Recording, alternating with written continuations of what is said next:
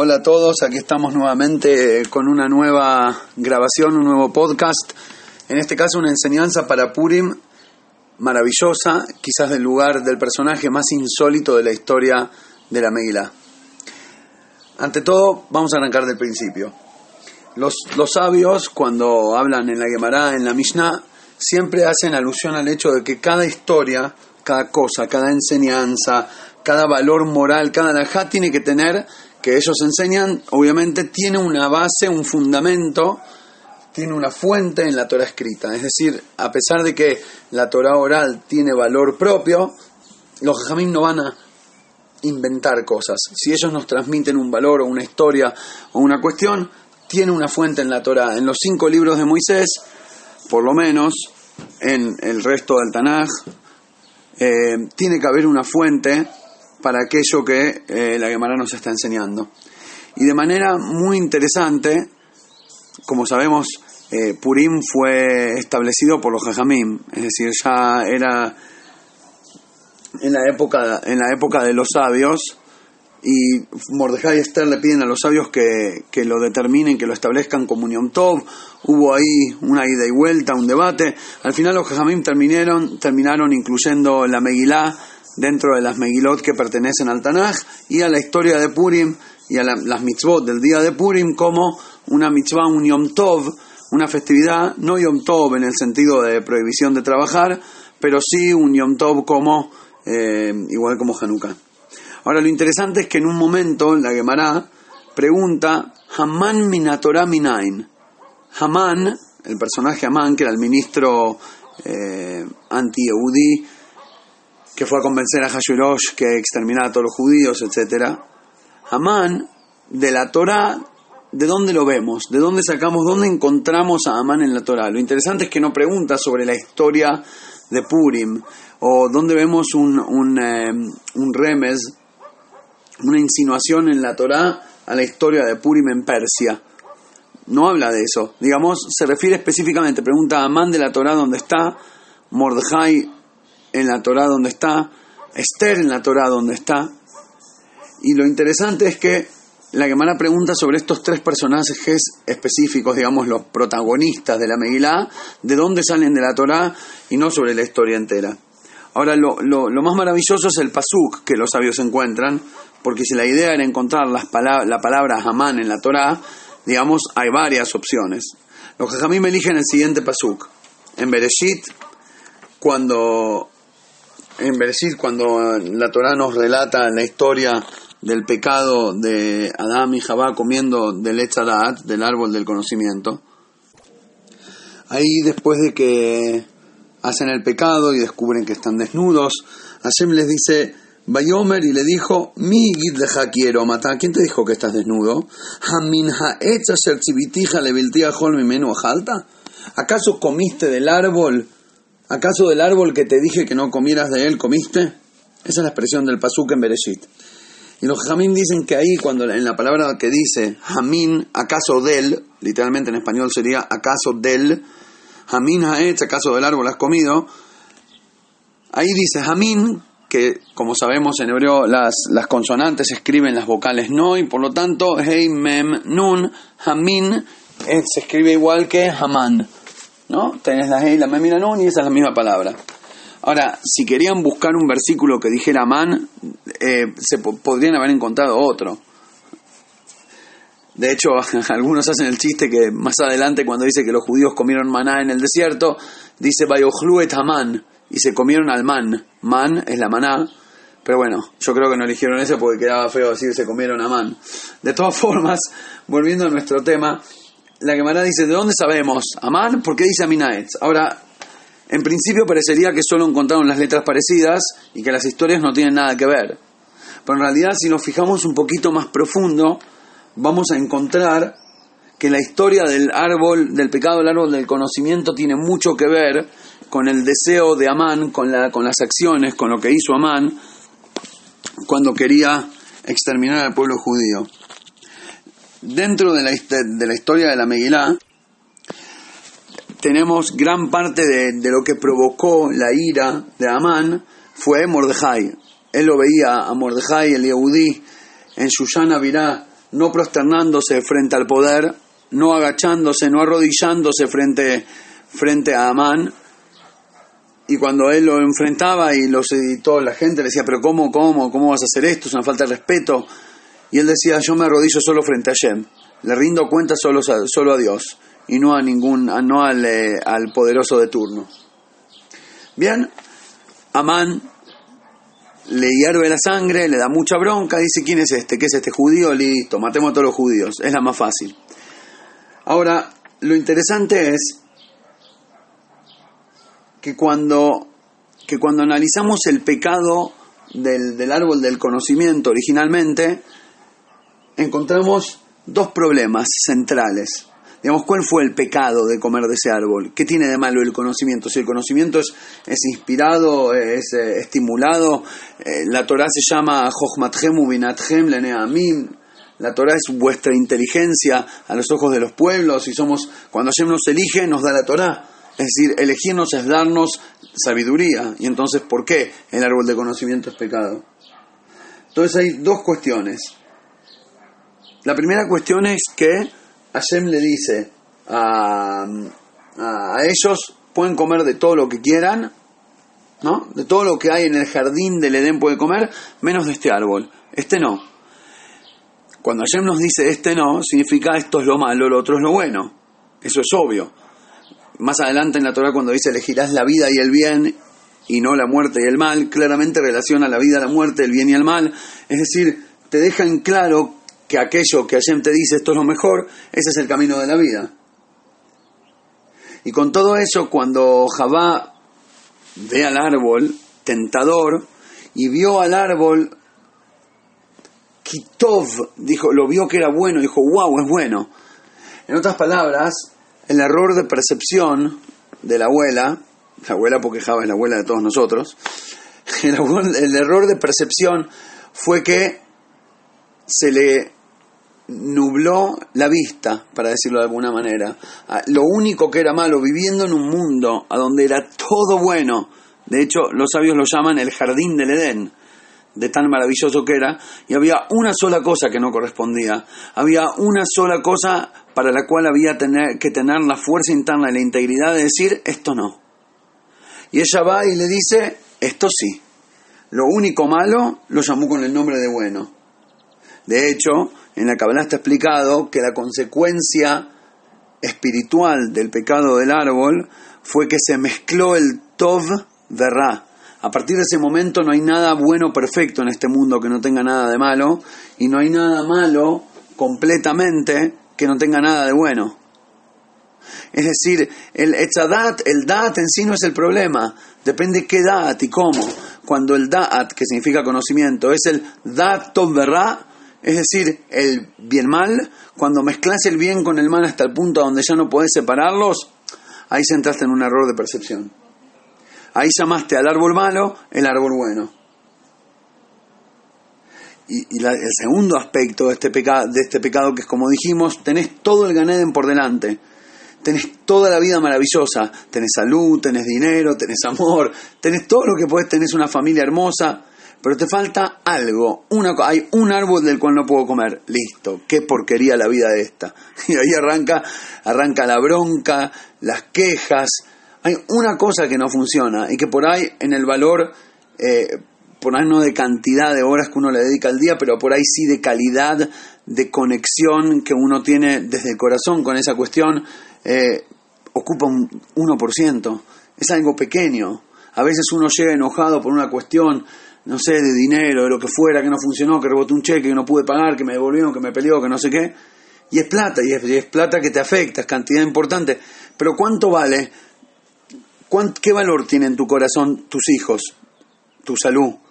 ¿Y qué valor tiene en tu, corazón ese dinero? Y con todo eso le damos 99% de la atención y de los nervios y del estrés y de la salud a eso y, y no a lo otro que es lo que verdaderamente apreciamos. Ahora, volviendo a nuestro tema, el otro día alguien me dijo un ejemplo, la verdad que me tocó, un amigo conocido de acá, me dice que le pasó algo muy fuerte, me lo, digamos, me lo confesó así de onda como amigo. Me dice, el otro día venía andando por la calle, delante mío había un, un Volvo que saca chispa, un Volvo cero kilómetro hermoso, un árbol, un, auto, un árbol digo, un auto cero kilómetro increíble, bueno sí, un árbol, ahí está. Eh, maravilloso, hermoso. Y, yo lo venía mirando atrás y digo, yo no puedo ni soñar con eso, vale, vale más que mi casa el auto. ¿Cómo me gusta? ¿Qué. Y venía pensando así. Y al rato lo pasa, porque estaba andando despacio por la derecha, él pasa el Volvo y mirando así para atrás ve la calcomanía que dice discapacitado. Y me comenta, me dice, ¿sabes qué? Creo que recibí la enseñanza, the teaching of a lifetime me dice, recibir la enseñanza de toda una vida. Porque a veces uno se pone eh, celoso, incómodo, ¿cómo me gustaría eso? Suponiendo, soñando con el supuesto con el, con, con, el supuesto placer que me generaría ese árbol y en realidad no te das cuenta que tenés mucho más que ese árbol, tenés mucho más y no necesitas eso para ser feliz. Lo que pasa es que lo que pasa es que cuando uno tiene la perspectiva equivocada, entonces no le sabe atribuir el valor correcto a cada cosa. En síntesis tenemos entonces dos conceptos. Por un lado, la, confusión de los valores, el engaño, el disfraz, quizás de ahí viene la costumbre de los disfraces, el, el, mal disfrazado de bien, el árbol malo siendo llamado el único árbol que necesito, el mal disfrazado de bien, de hecho, como digo, eh, eh, Amán ahí también frente al rey disfraza el mal de bien. ¿Qué le dice Amán al rey? Cuando viene le, da la plata y le dice quiero pasar una ley de que en tal fecha matemos a todo el pueblo judío. Im alamelech tov, si al rey le parece bien. Es decir, si el, si el rey lo define como bien, vamos para adelante y lo hacemos. Lo único que necesito es que me cambies una palabrita en el contrato. Donde dice mal, borra y pone bien. Todo lo demás queda igual, ¿eh? Solo cambiamos una cosita chiquita. ¿Y qué le contesta el rey? Toma la plata y toma el pueblo, Beineja, andá y haz lo que te parezca. La traducción en español sería lo que te parezca, pero en realidad la traducción literal es como el bien en tus ojos. Katob Beineja, como el bien en tus ojos. Es decir, según lo que vos, desde tu perspectiva subjetiva, lo que te, a lo que te parezca llamarle bien, llamarle bien. Y está todo bien, no hay problema. Borremos la línea roja, no hay más líneas rojas entonces no hay ni bien ni mal, hay un vial, no sé cómo se diría, una mezcla, un todes, que no hay, no hay diferencia entre nada. Tenemos el Da'at, pero no tenemos la Binah que nos permite el Lehabjin Ben Yom Ben Laila. En la primera bendición de la mañana, la primera cosa que le agradecemos a Dios en las brajos de la mañana es gracias a Hashem por darnos entendimiento que nos ayuda a discernir entre la noche y el día. Es lo primero, arranca el día, arranca, coma, el día. Es decir, empezamos con poder ver la diferencia entre, entre el día y la oscuridad, de tener el, valor interno, el coraje de definir que algo corresponde y algo no. Entonces tenemos ahí los dos temas. Uno, la mezcla y el disfraz del, mal disfrazado de bien, y por otro lado, la constante ingratitud de estar, de, que me, de, sentirse falto eh, y tener que elegir justo aquello que no tengo, mientras lo tengo todo. En hebreo, eso se llama Tsar Ain. Tsar Ain, Tzarutain es como, literalmente sería de ojo angosto o mirada estrecha y es un concepto maravilloso que en realidad, por lo general, es para en el Talmud se lo usa para referirse a alguien egoísta, celoso. El otro día escuché, no sé si es verdad, pero escuché que las decían que las alegrías, las lágrimas de alegría salen del lado de afuera del ojo y las lágrimas de tristeza salen del lado de adentro. No sé si es, si es eh, científicamente comprobado, lo que sí he sabido que son diferentes lágrimas, es decir, vistas eh, a nivel eh, molecular bajo el microscopio, se las ve diferentes, el, formato, digamos, tienen otra, mm, otra estructura eh, interna, la lágrima de tristeza, la lágrima de cebolla y la lágrima de alegría. Había un estudio sobre eso. la cuestión es que oí una explicación una vez de que las lágrimas de tristeza son las lágrimas que salen de adentro, es decir, están cercanas, las lágrimas del ojo izquierdo con las del ojo derecho, y las lágrimas de alegría salen por afuera, como más, más, más abiertas, ¿no? Y la explicación decía que, que cuando uno está alegre, mira la vida de una manera amplia. O cuando mira la, manera, la vida de una manera amplia, logra estar alegre. En cambio, cuando uno es tsar cuando uno tiene mirada angosta, se enfoca en una cosa específica. Eso es lo que me falta. Y por eso que me falta, por la gota que le falta a la botella para estar llena, voy a estar deprimido, voy a estar de mal humor, voy a maltratar al resto de la gente y voy a traer energía negativa a mí, al universo. Llenar al mundo de oscuridad, de frío y de, y de indiferencia. ¿Por qué? Porque me da bronca que me falta el, un árbol. ¿Ok? Ese es un tipo que es Tsar Ain, tiene el ojo muy, muy angosto, la mirada muy angosta. Amán es exactamente eso. Amán agarra y dice, eh, aparte, miremoslo como ministro de Persia. A ver, Persia domina todo el mundo. Tenés, sos el ministro número uno. El rey te da todos los honores. Tenés 200 hijos. Cuenta ahí los midrashim, no sé qué, tiene un montón de esposas. Y, él hablaba de su riqueza y de sus tantos hijos. Sos la familia más ensalzada en la realeza. Tu carrera está en el pico. La vida te va perfecto. Estás volando. Todo el mundo caminas por la calle y la gente se te arrodilla. Ahora, en serio pensemos, ¿hay alguien que puede querer algo más en la vida? Sí, que el perro judío se arrodille también. Porque hay uno que no se arrodilla. Come on, tenés que enfocar en ese puntito. Lo tenés todo en la vida. Sos el tipo más exitoso de la historia. El otro día escuché un shiur donde explicaban que las 10.000 monedas que le pesa eh, Amán al rey y se las da, eh, traducido en valores modernos basado en cálculos históricos y la inflación y no sé qué, daba como 500 billones de dólares, 500 mil millones de dólares. Es lo que le dio Amán al rey para que le permita la ley, no, no la plata que él tenía. Es decir, no hay mayor éxito y con todo eso se, se, ¿cómo se dice? Se encaprichó absolutamente con el árbol que le faltaba. Había un puntito en la sociedad que no se arrodillaba frente a él. Eso no lo podía soportar. Y por otro lado, quería agarrar un árbol, y ahora volvemos al árbol, y colgarlo a, a Mordejai en el árbol. ¿Quién era Mordejai? Mordejai se llamaba Mordejai Atzadik, era el bueno de la historia, era el Tzadik, era el que quería, no nada más para con y su pueblo, fue el que le salvó la vida al rey. Y no es que le hizo el favor para ver si algún día le, puede volver a cobrárselo. Escuchó que lo querían matar y fue a decir para que lo salven. Le salvó la vida al rey. Entonces Mordejai era el que le importa del rey. A Amán le importaba de sí mismo y su crecimiento. Mordejai era el bueno que quería dar vida. Amán era el malo que quería dar muerte. ¿Y qué quiere Amán? Colgarlo a Mordejai en el árbol.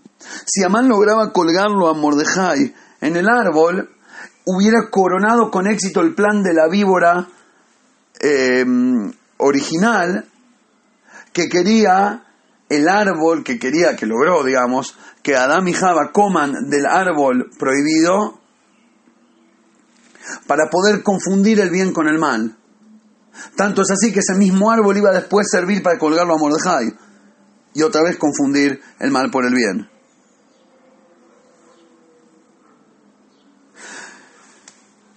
Entonces tenemos acá dos cuestiones. Por un lado, Amán quiere usar el árbol para confundir el bien con el mal y colgarlo a Mordejai. Por otro lado, Amán, se, se, enfoca completamente en el un árbol, en el, en el pedacito de lo más que no puede obtener para emperrarse con eso y de hecho arruinarse la vida y terminar acabando con su carrera, con su vida entera, por culpa de una, de una actitud ambiciosa en la cual no podía dejar ni un solo pedacito del mundo. Entonces cuando uno se pone tsar ain, cuando uno se pone angosto, con mirada estrecha, y se enfoca en lo negativo, a pesar de que es un porcentaje ínfimo que no hace diferencia, y para, y para lograr su capricho, encima se atreve a mezclar el bien y el mal, a engañarse y engañar a los demás y, dejar a, la realidad nublada hasta que se pueda castigar a lo bueno y premiar a lo malo, ahí uno está actuando como Amán. Y quizás la enseñanza que uno debería tomar de esta, de esta historia y de esta explicación profunda es que hay que hacer fuerza en la vida, uno, para, lo, para, tener, para tener, como decíamos antes, valor y coraje para marcar las líneas donde corresponden y atreverse a entender de que sí, existe algo bueno y algo que corresponde y algo que llena el mundo de luz y que lo ayuda a avanzar y existen valores negativos de los cuales uno se tiene que cuidar y entender y saber y reconocer y apreciar que esa es la misión de un Yehudí en el mundo. Y número dos, para eso, tomar una actitud de vida positiva, abrir, abrir el espectro de nuestra, de nuestra mirada, permitirnos una mirada más amplia, no limitarnos en la cosita mínima e ínfima que nos falta, sino vivir con alegría y con felicidad y con conexión interna con, la, con el alma propia y con Hashem, reconociendo que lo que tenemos es la amplitud máxima así como está. Y esa es la manera de ser lo menos jamán posible para nosotros.